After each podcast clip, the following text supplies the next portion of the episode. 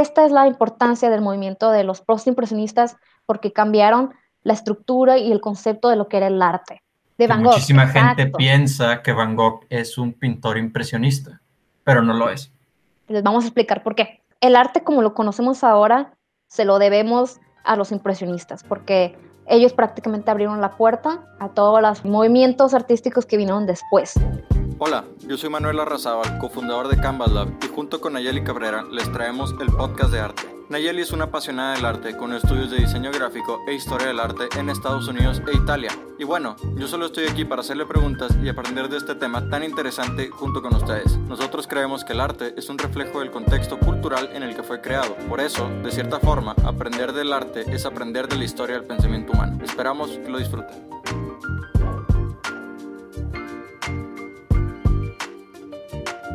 normalmente nosotros tenemos diferentes movimientos de arte, diferentes cambios que hubieron en toda la historia del arte, pero hoy vamos a hablar específicamente del impresionismo porque cambió prácticamente toda la historia y toda la estructura de lo que era el arte. El impresionismo surgió en un momento cuando se popularizó la fotografía. No es que se haya inventado la fotografía en ese momento, simplemente que la técnica para producir las fotografías fue accesible para el público en ese tiempo durante esta época, justo antes de los impresionistas, esta nueva actividad de la fotografía vino a cambiar mucho el, rol del arte. Te explico un poquito, tengo un contexto. Antes de los impresionistas existía el movimiento que se llama realista. Era un movimiento que se basaba mucho en el arte académico. O sea, que los artistas pasaban muchísimos años estudiando eh, en las academias para poder producir un arte que fuera visualmente muy realista. O sea, que pareciera mucho a lo que nosotros podemos ver con los ojos simplemente. Uno de estos pintores que fue contemporáneo a los impresionistas, que es unos pintores que a mí personalmente me gustan mucho, que es William Adolf Bouguereau.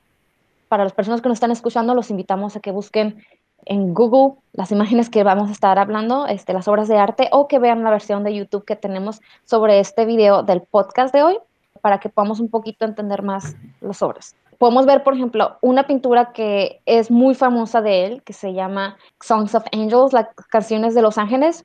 Es una pintura muy famosa porque aunque no sepamos cómo se llama, probablemente la hemos visto en los memes o en diferentes imágenes que circulan en internet. Es una imagen donde está prácticamente la Virgen sentada con el niño Dios en las piernas y hay diferentes ángeles que le están trayendo música y que prácticamente lo vemos y es como si estuviéramos viendo una fotografía de personas. Esta pintura es muy realista, tiene muy buena técnica, tiene muy buenos colores y es algo que, pues, que la gente apreciaba muchísimo en ese tiempo. ¿sí? Tenemos lo que fue la fotografía que surgió, ya no fue como que una actividad muy costeable para los artistas que pasarán tantos años en la academia tratando de aprender arte y poder producir estas pinturas súper bonitas y súper realistas para que de repente llegara un tipo con una, con una máquina y que pudiera tomar una foto en varias horas y ya, y la vendía por un precio muchísimo menor, ¿verdad? Ok, entonces de cierta forma, pues esta gente eh, del periodo realista tenían que estudiar muchísimo por la cantidad de técnica que tenían que tener para crear una pintura, un retrato que pareciera una fotografía, ¿no? Y luego pues se propagó la invención de, la fotografía, porque como dices, no es que se inventó en ese momento, sino que pues fue un proceso, ¿no? Que se fue creando la fotografía, se fue mejorando, o sea, en ese periodo fue en el punto en el que ya muchas personas tenían acceso a las fotografías, entonces estos artistas de cierta forma se quedaron sin chamba, porque, no sé, digamos, una familia millonaria le iba a pagar, no sé, vamos a decir, 5 mil pesos a un pintor para que les haga un retrato realista. Pero luego en este periodo ya, pues en vez de pagarle 5 mil pesos al pintor, le podían pagar mil pesos a alguien que les fuera a tomar una fotografía y la fotografía quedaba lista en, no sé, un par de horas, un par de días, ¿no? Entonces dejó de hacer sentido contratar a los pintores realistas y ese fue el problema en el que se encontraron, ¿no? Sí, exacto. Y aparte no nomás era una cuestión de tiempo, sino también el hecho de que una fotografía no puede competir con la pintura. O al revés, la pintura no puede competir con la fotografía en la cuestión de técnica, porque nunca nada va a ser más realista, digamos, que una fotografía, que captura pues, prácticamente la luz. Y una pintura, pues, es, tiene muchísimo más margen de error, digamos, si analizamos en este punto de vista. Los impresionistas fueron estos jóvenes que se cuestionaron, o sea, si ahora ya hay fotografía y si yo, ¿para qué estoy estudiando tantos años si de todas formas un fotógrafo me va a quitar el trabajo, Ok, ok. o sea, ellos fueron, los impresionistas fueron los que como que se dieron cuenta de que, ay, güey, ya no, o sea, ya no hace sentido que nos dediquemos a eso porque pues ya está la fotografía, tenemos que hacer algo al respecto. Sí, lo que ellos quisieron fue buscar como que nueva aplicación a lo que fue el arte, ¿sí? Otra cosa que surgió durante este tiempo que fue como que revolucionaria también el mundo del arte, que fue la invención de los tubos de pintura. Es decir, que las pinturas, o los pigmentos los podían meter en frasquitos y eran portátiles y la gente los podía llevarse a diferentes lugares, ¿no? Con ellos. Porque a lo mejor esto es algo pues muy obvio para nosotros, pero tenemos que considerar que antes de esta invención, los artistas fabricaban sus propios pigmentos, sus propias pinturas en sus estudios. O sea, ellos mezclaban diferentes materiales, diferentes colores o pigmentos para crear las tonalidades que querían. Y pues este era un proceso que se tardaba muchísimo tiempo en hacer. Y también era un proceso que no se podía guardar porque la pintura se seca, entonces cuando se secó tienes que fabricar más, no puedes conservarla. No fue tanto el tema de que inventaron los tubos, ¿no? O sea, porque pues, obviamente un tubo pues, como contenedor es algo muy obvio, ¿no? Sino, me imagino que más bien el tema fue que se se industrializó, ¿no? Se, empezó a hacer la producción de pintura en tubos. Y pues sí, pues como dices, eso permitió que se estuvieran llevando la pintura y que pudieran taparlo y, listo. Sí, entonces este nuevo, digamos, invención o propagación de este producto facilitó por primera vez en la historia del arte que los artistas pudieran llevarse su estudio portátil afuera y observar la naturaleza desde el vivo. Si esto es algo que no se podía hacer antes, la gente simplemente salía, recordaba cómo se veía y después regresaba a su casa y lo pintaba. Tenemos estas dos cosas, la fotografía y la invención de los tubos, que fue lo que dieron estas ideas de revolución o de cambio para los impresionistas. Tenemos diferentes tipos de inspiraciones también que podemos como que rastrear de los impresionistas, que ellos tomaron, por ejemplo, inspiraciones en lo que fue el arte romántico, del periodo romántico, este periodo se caracterizó por tener artistas que se basaban mucho en las emociones. Ellos, para poder plasmar de una manera más visible sus emociones en las pinturas, daban diferentes brochazos grandes y podían hacer que su trabajo se viera con un poco más de sentimiento que ellos tenían. O sea, en, en el periodo romántico ya usaban brochazos así grandes como los que vemos en el impresionismo. Sí, diferentes pintores de este periodo, por ejemplo, Francisco Goya o William Turner, eran los que usaban este tipo de abstracción, digamos, en sus pinturas, pero ellos lo hacían con una finalidad de transmitir el sentimiento. Ajá, o sea, no era como que una característica del movimiento, sino una particularidad de algunos pintores, del, romanticismo, ¿no? Y también creo que es relevante aclarar cuál es la definición de romántico. El periodo del romanticismo es el nombre que se le da a este lapso de tiempo en la historia sucedió más o menos un siglo antes de lo que fue el impresionismo. No tiene nada que ver con el amor, no tiene nada que ver con las parejas o los novios, simplemente fue un movimiento en el que la gente estaba muy preocupada por enseñar sus emociones y por enseñar la pasión y el amor que ellos tenían al arte. Oye, ¿y será que de ahí salió la palabra romanticismo? O sea, se inventó para ese movimiento y de ahí es que nosotros las personas del siglo XXI hablamos del romanticismo o ya existía esa palabra antes? Mm, no lo sé, no lo sé, es una muy buena pregunta, de hecho. Puede ser que ya existido antes y durante este periodo se le dio un nuevo significado o simplemente es una conclusión que nosotros tenemos de este periodo que pasó antes. Ok, pero bueno, entonces para, para cerrar el tema del romanticismo, porque no es el tema de este, de este video, el romanticismo de cierta forma se refiere a exaltar las emociones y valorar más las emociones humanas. Sí, esta fue una de las inspiraciones, para el movimiento de los impresionistas, sobre todo en el aspecto visual, el aspecto de los brochazos. Eso es lo que, lo que tenemos que considerar que fue la influencia más grande de este periodo del romanticismo que influenció a los impresionistas. Otra de las influencias que tenían también los impresionistas fue eh, las obras del pintor francés que se llamaba Manet, con la A, Manet. Este fue un artista del realismo que tuvo algunas obras que fueron muy controversiales en ese tiempo. Una de estas se llama Almuerzo sobre la hierba, Y esta fue la primera pintura que se puede categorizar como pintura de arte moderno. Te explico por qué. Como mencionamos antes, durante este periodo del realismo, todas las pinturas tenían que ser proporcionales, tenían que tener colores realísticos, tenían que tener un tipo de diseño de dibujo académico que respaldara este nombre del realismo. Pero Manet surgió con esta pintura de almuerzo sobre la hierba que no cumplía con las reglas, digamos, de académicas del arte. Por ejemplo, tenemos tres personas que están sentadas en esta pintura. Son dos personas, dos hombres que están vestidos y una mujer que está desnuda. Tenemos eso en, primer, en el primer plano.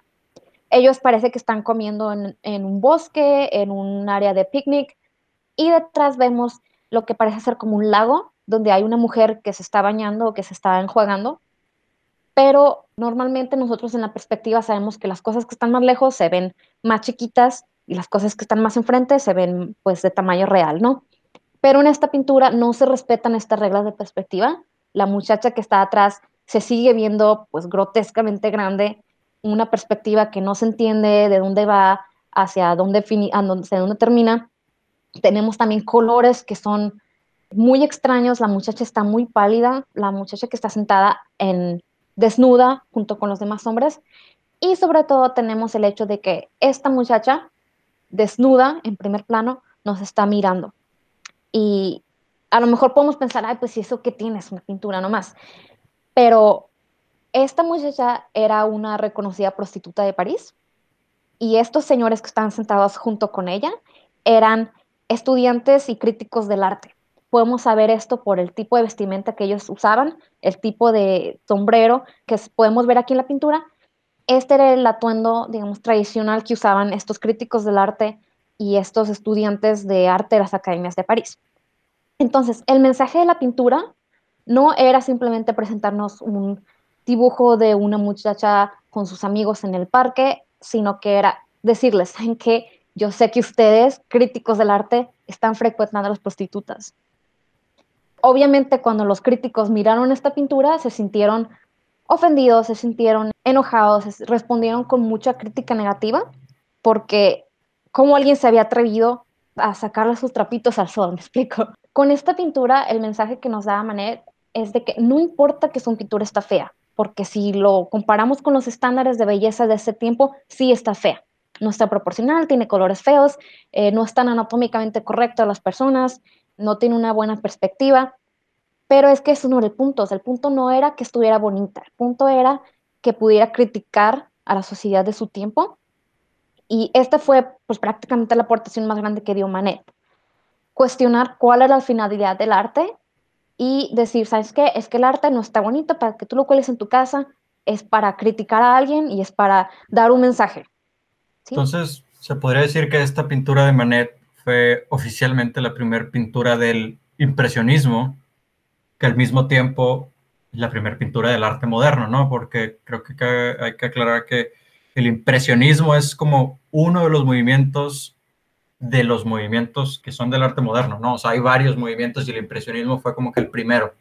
Sí, esta pintura en sí no fue del impresionismo, pero fue la pintura que abrió la puerta para que los impresionistas pudieran tener su cuestionamiento o su búsqueda del significado de lo que era el arte. Esta pintura es la primera que se considera como arte moderno, aunque no caiga dentro del campo de los impresionistas, porque vamos a explicar lo que significan los impresionistas un poquito más adelante, ¿sí? Ok, y también creo que cabe aclarar que Manet no pintó así por falta de habilidades. Él era un pintor ya celebrado y famoso en su momento. O sea, él ya tenía, digamos, el sello de aprobación del periodo realista.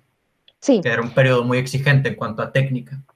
Sí, él simplemente quería dar un mensaje y pues este mensaje se recibió y abrió la puerta para que las demás artistas dijeron, ay, pues es que mi pintura entonces tampoco tiene que estar bonita, entonces yo la puedo usar para criticar a mi abuela, a mi mamá, a mi papá, para dar un mensaje. Estas fueron algunas de las inspiraciones que tuvieron los impresionistas. Ahora sí vamos a hablar de lleno sobre qué es el impresionismo. ¿sí? Okay, Entonces, el impresionismo surgió con estos jóvenes de la escuela de París que al darse cuenta pues de todas estas cosas que están sucediendo en su tiempo, decidieron buscarle una nueva aplicación al arte, buscar eh, no ser realistas, no cumplir con reglas académicas, dejar todo eso atrás, buscar una nueva aplicación, una nueva función del arte y ellos decidieron enfocarse en capturar lo que era la luz y los colores naturales. Por ejemplo, ahora que ellos podían salir con sus tubos de pinturas y podían observar la naturaleza al vivo, ellos decidieron que iban a hacer pinturas lo más rápido que pudieran para capturar la luz y los colores que se presentaban en una escena en un momento muy específico. Las pinturas las tenían que hacer muy rápido porque si no, pues la luz cambiaba y luego pues ya no podían terminar la pintura. Y esto nos produjo de que no se hicieran dibujos detallados o que se formaran como que con fines muy delineados en lo que era una figura y otra. Sí, por eso las pinturas de los impresionistas vemos muchísimos brochazos que son chiquitos y que van como que formando en conjunto, digamos, una figura. A veces tenemos un sol, un mar, un cielo, pero que están conformados con brochazos chiquititos de colores porque cada uno de estos brochazos tiene un color diferente, ¿sí? que va adaptándose a lo que es el cambiamiento de la luz natural sobre los objetos que existen. ¿sí? Ok, Entonces, de cierta forma, el hecho de que ya tuvieran los tubos de pintura, de cierta forma, permitía que pudieran salir a ver, no sé, a, las 5 de la tarde cómo se refleja el sol en ese árbol, ¿no? Este, Y el punto, el punto de ellos no era como que miren el árbol, qué realista me salió, sino miren cómo el sol se refleja en el árbol a esta hora del día en esta estación del año. Y por eso tienen que pintar rápido, ¿no? Y el hecho de que tuvieran los botes de pintura, los tubos, era lo que les permitía salir. Y, y también eso es de cierta forma, una de las razones de los brochazos, ¿no? Que tenían que pintar rápido, o sea, no podías estar así como que muy detallado, Ellos eran tan fieles a este cambiar de los colores que ellos no este, mezclaban o combinaban sus pinturas en sus canvases, sino que lo dejaban así para capturar cómo cambiaba la luz de un centímetro a otro, porque esa es la realidad de la vida. La luz cambia de, si tú la ves en una superficie, cambia de un centímetro a otro. Entonces, ellos hicieron como que este estudio profundo de lo que era la luz y capturaron fielmente la luz que se reflejaba pues en la naturaleza. Pero también es muy importante recordar que a veces la luz de la naturaleza no son colores brillantes o colores bonitos o colores muy vivos. ¿Sí? A veces también, por ejemplo, tenemos obras en las que fueron hechas por los impresionistas, pero vemos, por ejemplo, los colores apagados o los colores grisáceos, o si fueron hechas al atardecer o no importa el tipo de colores que tengan, no tenemos que definir el impresionismo por obras de obras coloridas. ¿sí? Ese, es el, punto que estoy tratando de hacer. No se trataba tanto de la luz, sino del color. Del color. Para captar un reflejo. Sí, lo que estoy tratando de decir es que ellos no embellecían sus pinturas. Lo capturaban tal y como era. Ok. Eh, ahora, el nombre de los impresionistas surgió porque Monet con la O, que fue el primer artista, digamos, del impresionismo, hizo una pintura que se llamaba El Sol Naciente originalmente. Esta pintura es un mar azul con un cielo azul que tiene diferentes brochazos, diferentes tonalidades de azul que se ven reflejadas en el agua y en el cielo, y se ven algunos brochazos chiquitos negros que parecen ser barcos también, que están como que en una costa, en algún lugar, y lo más impactante de esto es que justo en la mitad de la pintura hay un círculo de color naranja, de un naranja neón súper encendido. Y luego en el agua podemos ver como que este reflejo de el sol neón. Y esta pintura, cuando recién salió, fue muy criticada pues, por todos estos críticos del arte del periodo realista que estaban en contra de este movimiento nuevo que estaba surgiendo. Entonces, para burlarse de ellos, ellos llamaron a esta pintura una impresión. Esta no es una obra de arte, esta simplemente es una impresión de lo que a Monet le pareció el mar. Ya. Y ellos usaron esta descripción como para criticarlo, para burlarse de él. De cierta forma, tú, tú, ni siquiera eres capaz de pintar algo real. Lo que tú haces es algo como que una impresión ahí de lo que viste ese día. Sí, pero ellos, los impresionistas, en vez de molestarse, ellos aceptaron este título que se les dio y desde ese momento se dieron a conocer como los impresionistas, para compartir la impresión. yo creo que, siempre esa es la mejor movida, ¿no? Por ejemplo, los, los artistas que, que, se burlan de sí mismos, como que le quitas las herramientas a los haters, o sea, porque si tú mismo te burlas de que, ah, sí, estoy gordito, pues ya nadie te puede criticar de que estás gordito, porque pues es tu propio chiste, ¿no? Entonces, de cierta forma, agarraron su debilidad y, la aportaron con orgullo, su, su supuesta debilidad. Exacto, y ellos desde este momento llevaron su título muy orgullosos y este fue el movimiento que hasta hoy se conoce así, los impresionistas. Ok. Vamos a hablar un poquito de cuáles son estos pintores o artistas más reconocidos del movimiento de los impresionistas. ¿okay? Okay, Vamos a mencionar algunas obras específicas y a las personas que nos están escuchando les recomendamos que traten de buscar estas obras, les voy a tratar de escribir, pero búsquenlas en YouTube, búsquenlas en Google, si no siguen nuestros videos, este, para que puedan tener una idea más clara de lo que estamos hablando. ¿Sí? Claro, digo, muchos de ellos me imagino que probablemente son obras bastante famosas, ¿no? Pero pues siempre sirve asegurarnos de que la obra que nos estamos imaginando es la que realmente estamos mencionando. Sí, también, por ejemplo, algo que me pasa a mí es de que yo sé que he visto esa pintura, pero no sé cómo se llama o no sé de quién es, ¿sí? Ajá, Entonces, si nosotros mencionamos un nombre y a lo mejor tú, persona que nos está escuchando, no sabes exactamente a qué nos referimos, pero igual la buscas en Google y si ves, si ya te das cuenta que en realidad sí sabes cuál es, ya la has visto, este, simplemente no conoces el nombre. Pero bueno, tenemos primero el, el, artista, yo creo que es igual y uno de los más famosos de este periodo, que es Claude Monet, Monet con la O. Tenemos las obras más famosas de él, fueron las que pintan los water lilies. Sí, water lilies son unas florecitas que crecen en los lagos, en los pantanos, este, que tienen como que esas hojas eh, como que medio redondas, que a veces en las caricaturas se ve que saltan las ranas ahí. Sí. Este, es lo que iba a decir, como que son las que siempre, en las que siempre están descansando las ranas en las caricaturas. Entonces tenemos las pinturas más famosas de él, son las que tienen un puente, prácticamente un puente así como que arqueado, medio blanquisco, y abajo tenemos un lago grande donde están todas estas florecitas con las hojas de lilies y, que podemos ver pues prácticamente los brochazos o los pedazos en los que cambia la luz.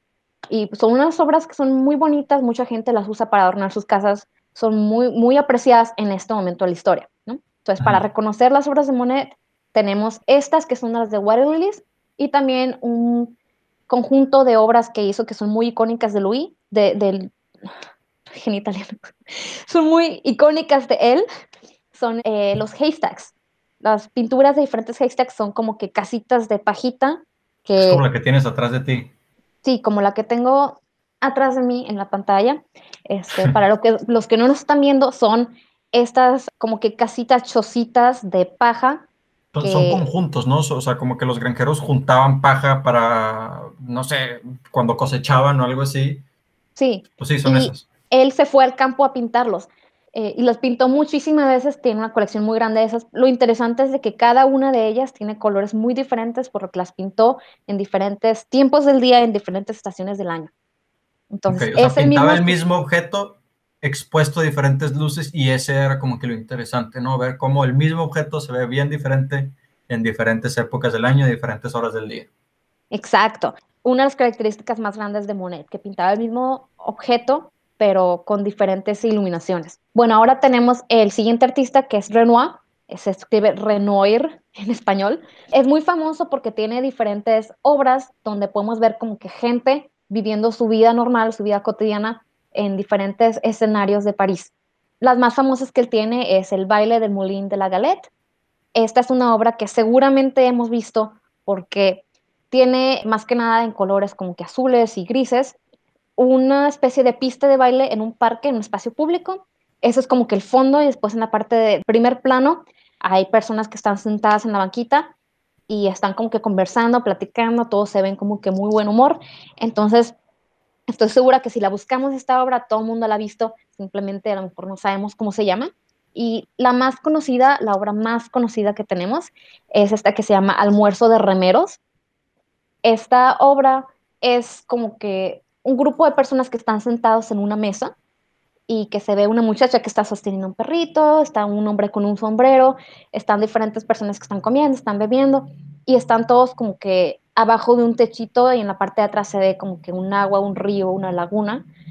Y a lo mejor muchas personas lo recuerdan porque en la película de Amelie hay una persona que está haciendo réplicas de esta pintura eh, estoy segura que si la buscamos, el, almuerzo, los remeros, todo el mundo ha visto esta pintura. Sí, es una pintura muy bonita y muy, muy popular. Se nota como que muy claramente en dónde se está reflejando el sol, en las espaldas de, por ejemplo, una chava que está recargada en, en un barandal. Estas son las pinturas de Renoir. Tenemos también el icónico Edgar Degas, que era el pintor que se conoce, el pintor de las bailarinas. Todas estas pinturas de las bailarinas que tienen sus vestidos, sus tutus y que están practicando o están este, en diferentes poses bailando ballet con sus zapatitos. Todas estas pinturas son típicas, clásicas de Degas.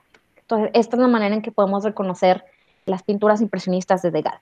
Entonces, Renoir y Degas no pintaban la naturaleza, ellos estaban pintando personas. No es una regla del impresionismo que tengas que pintar a la naturaleza, simplemente es algo que comenzó a pasar por la invención de los tubos, pero también había mucha gente que pintaba temas más cotidianos. Sí, claro, y qué bueno que lo mencionas porque de hecho no es una regla que tengas que a fuerzas pintar la naturaleza, pero sí pasa muy seguido pues por lo que mencionas de que los tubos de colores, pero por ejemplo tenemos eh, artistas que pintaban solamente adentro, que es lo que nos lleva a nuestro siguiente artista, que es Mary Cassatt. Ella fue la única mujer, digamos, famosa de los impresionistas, una pintora americana que después se trasladó a Francia. Ella vivía en un tiempo en el que desgraciadamente no tuvo las mismas oportunidades que tenían sus compañeros hombres. Durante este tiempo la sociedad era, tenía muchos valores conservadores que hoy no tenemos. Por ejemplo, no se veía bien que las mujeres estuvieran solas en público, haciendo quién sabe qué, con quién sabe quién. Para ellos, una mujer decente era ella que se quedaba en su casa y que atendía las labores domésticas y que no daba a la sociedad nada de qué estar hablando. O sea, una mujer que andaba en la calle se pensaba como que, ah, esta mujer anda ahí buscando a su amante o haciendo algo, algo malo.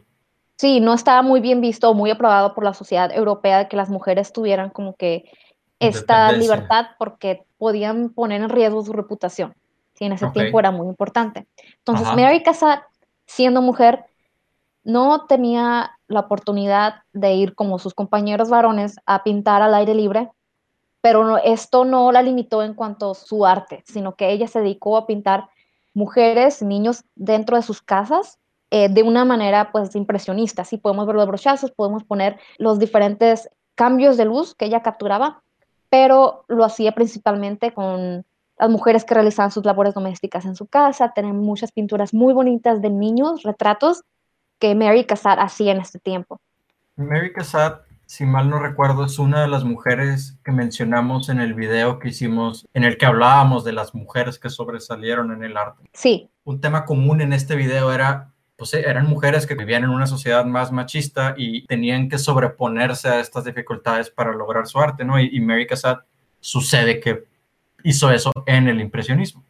Sí, ella pues, es la única mujer reconocida durante el impresionismo y ella pues tuvo, digamos, el valor de seguir perfeccionando su técnica, aunque no tuviera la oportunidad tanto de estar afuera y estar pintando al aire libre. Tenemos ahora una pregunta muy interesante que mucha gente puede tener, es ¿qué es el impresionismo y qué no es el impresionismo? ¿Sí? Creo que es un poquito difícil para las personas en general. Eh, para yo también batallaba mucho con esto al principio, saber qué es lo que significa impresionismo, qué es lo que no es impresionista, porque, por ejemplo, hay muchas personas que pintan hoy, que pueden hacer muchos artistas contemporáneos, que hacen sus pinturas, sus obras con diferentes brochazos, ¿no? ¿Será que eso también es impresionismo? ¿Será que no es impresionismo? ¿Qué es lo que define qué es el impresionismo, qué no es el impresionismo? Entonces, para resolver esta duda, pues vamos a analizar un poquito lo que fueron los post-impresionistas, que fue el movimiento que pasó justo después de este impresionismo, ¿no? Que es el movimiento de Van Gogh. De Van Gogh. Muchísima gente piensa que Van Gogh es un pintor impresionista, pero no lo es. Les vamos a explicar por qué. Los impresionistas, ellos tienen la, la, finalidad de capturar los colores en un momento particular, un momento específico, y ellos eran como que muy fieles a este tipo de, de colores, pero después surgieron lo que fueron los post-impresionistas, que ellos decidieron como que llevar la técnica a un paso más profundo y ellos decidieron analizar lo que es el color y la técnica de los brochazos pequeños. Tenemos, por ejemplo, artistas como Serrat. Serrat es este artista que inventó el puntillismo. Son Serrat lo, lo, estás pronunciando como en inglés, Serrat es Seurat. O sea, para que la gente lo pueda buscar en, Google. Se escribe Seurat. Seurat. Eh, exactamente. Este pintor hacía, pues todas sus obras tenían diferentes puntitos, puntitos de colores que ayudaban como que a crear una imagen, sea una persona con un vestido, sea una persona que está al aire libre, cualquier tipo de sujeto. Tenemos la pintura más famosa que seguramente todos ustedes han visto, se llama Tarde de Domingo en la isla de Grande Yate. Esta pintura tiene diferentes personas que están como que reposando en un espacio verde que tiene árboles enfrente de un río.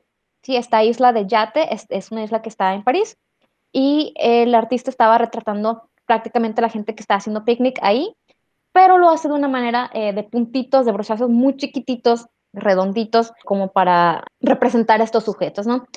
Esta no es una pintura impresionista porque no captura la luz real de un momento específico. Obviamente vemos que los trazos son muchísimo más detallados.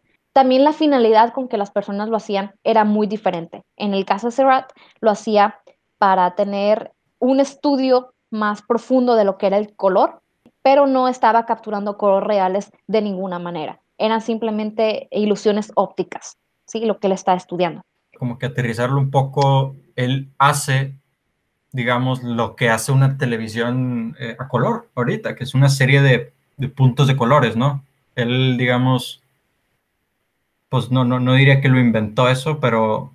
Nos lo muestra gráficamente para que lo podamos entender. Sí, como una serie de dos puntitos rojos y uno azul, tal vez crean cierta tonalidad de morado y si le agregas un puntito de amarillo ya es otro color, ¿no? Si lo ves desde lejos, obviamente. Tenemos, por ejemplo, otro pintor que fue también post-impresionista, que es Vincent Van Gogh, que es uno de los pintores más famosos pues, de toda la historia. Y mucha gente piensa que él es parte del impresionismo porque tiene pues sus pinturas con los brochacitos para todas partes, ¿no? Pero eh, vamos a analizar una pintura de él, por ejemplo, veamos La Noche Estrellada, ¿sí? Que es la pintura más famosa que él tiene, donde está el cielo azul, eh, hay una, una, ciudad, un pueblecito en la parte de abajo con casitas y lucecitas, y luego hay una especie de rama o árbol un tronco que está como que de un lado de la pintura, pero podemos ver el cielo. Si vemos nomás el cielo, podemos darnos cuenta que hay como que diferentes ondas, diferentes, no sé, una manera en que a lo mejor representaríamos el aire o el movimiento de las nubes, que hay también diferentes estrellas. Obviamente estos, estas líneas, pues él nunca las vio, estos colores que se reflejan en el cielo, él nunca los vio, no es algo realista, no capturó los colores reales de un momento como dieron los impresionistas, él simplemente nos expresaba a lo mejor alguna emoción, algún sentimiento, algo de lo que él sentía o que nos quería transmitir a partir de su pintura. Ok, entonces, simplificando un poco, se podría decir que como que el postimpresionismo usa, digamos, la técnica del impresionismo, pero ellos ya pueden como que meterle su cuchara, ¿no? Meterle, ah, pues para mí las estrellas son bien grandes, o para mí el río va a ser color más morado porque yo me sentía más melancólico X, ¿no? O sea, le podían meter más de su emoción y ya no se trataba de capturar el reflejo de la luz, sino construir con las técnicas del impresionismo, como que con, la iconografía, con, la forma de pintar del impresionismo, pero metiéndole tu interpretación. Exacto. Y aparte, esto, esto que acabas de mencionar de la interpretación es una cosa muy importante que tenemos que recordar sobre la interpretación, porque aquí es donde radica la importancia de este movimiento de los impresionistas. Ellos abrieron la puerta para que todos los demás artistas que siguieron después de ellos pudieran tener esa, digamos, ese beneficio de la duda de cuestionar la realidad. Después de los impresionistas, ahora nosotros podemos hacer arte por la pura expresión, por, por el puro, digamos, amor al arte. ¿sí? Yo puedo, por ejemplo, decir, pues que para mí el sol es azul y si yo quiero que azul, el sol sea azul, pues va a ser azul. Y tú no me puedes decir nada porque pues yo estoy bien y tú también estás bien y estamos bien todos. Después de los impresionistas tenemos diferentes movimientos artísticos que surgieron que exploraron exactamente esto. Cómo yo veo la realidad a través de mis ojos. Cómo yo veo diferentes aspectos que quiero conservar de la realidad y otros no. Cómo puedo yo explorar el color. Cómo yo puedo explorar las formas. Cómo puedo yo deformar digamos, la realidad a mi agrado. Esta es la importancia del movimiento de los postimpresionistas porque cambiaron la estructura y el concepto de lo que era el arte. ¿sí? Antes de ellos estaba el arte realista, que se enfocaba en el mundo tal como lo vemos con los ojos y después de ellos, aparte de traernos diferentes estilos artísticos, obviamente, nos trajeron también este concepto, esta idea de que el arte puede ser visto diferente de acuerdo a la personalidad del artista. Ok, o sea, antes del impresionismo, si tú pintabas la cara de alguien de color azul, todos asumían que era porque tenías algún problema de la visión o, porque estabas loco, ¿no? Pero después del impresionismo ya la gente, digamos, evolucionó a, ok, ¿por qué pintaron a esa cara azul? ¿no? Como que tiene que haber un significado de por qué pintaron esa cara azul y eso es lo, lo, interesante de la obra, ¿no? Como que explorar el porqué de la cara azul, ¿no? Sí. Entonces, el arte como lo conocemos ahora se lo debemos a los impresionistas, porque ellos prácticamente abrieron la puerta a todos los movimientos artísticos que vinieron después, ¿sí? Tenemos todas las corrientes del arte moderno y después tenemos las corrientes del arte postmoderno, que será el tema de nuestro próximo podcast. El tema va a ser ¿por qué tú no entiendes el arte del postmoderno? Es un tema polémico y eso es lo que vamos a estar cubriendo en nuestro próximo episodio. Es como que el siguiente nivel de abstracción, ¿no? Como que el, impresionismo empezó a explorar esos temas, como que el arte ya no se trata de decorar o de seguir reglas, sino se trata de comunicar una idea. El arte moderno fue como que explorando diferentes formas eh, en ese camino, pero luego el arte posmoderno ya cuando lo llevaron a otro nivel y pues vemos locuras que luego algunas personas se enojan porque dicen que no es arte. Exacto. Pues los invitamos a todos para que estén en nuestro próximo episodio de arte posmoderno y para que podamos explorar entre todos juntos por qué muchas veces no entendemos este tipo de arte. A mí me parece bastante interesante este tema, como que el parteaguas que, que es el impresionismo. Espero que a ustedes también les haya parecido interesante y pues que hayan aprendido junto conmigo. Quiero agradecer a toda la gente que, que llegó hasta ahorita en el podcast y pues como dicen ayer y los invitamos a, escuchar el, el, que viene. No, no, no, sé qué esperarme, a ver qué nos preparan Nayeli y pues a ver qué locuras platicamos en ese capítulo.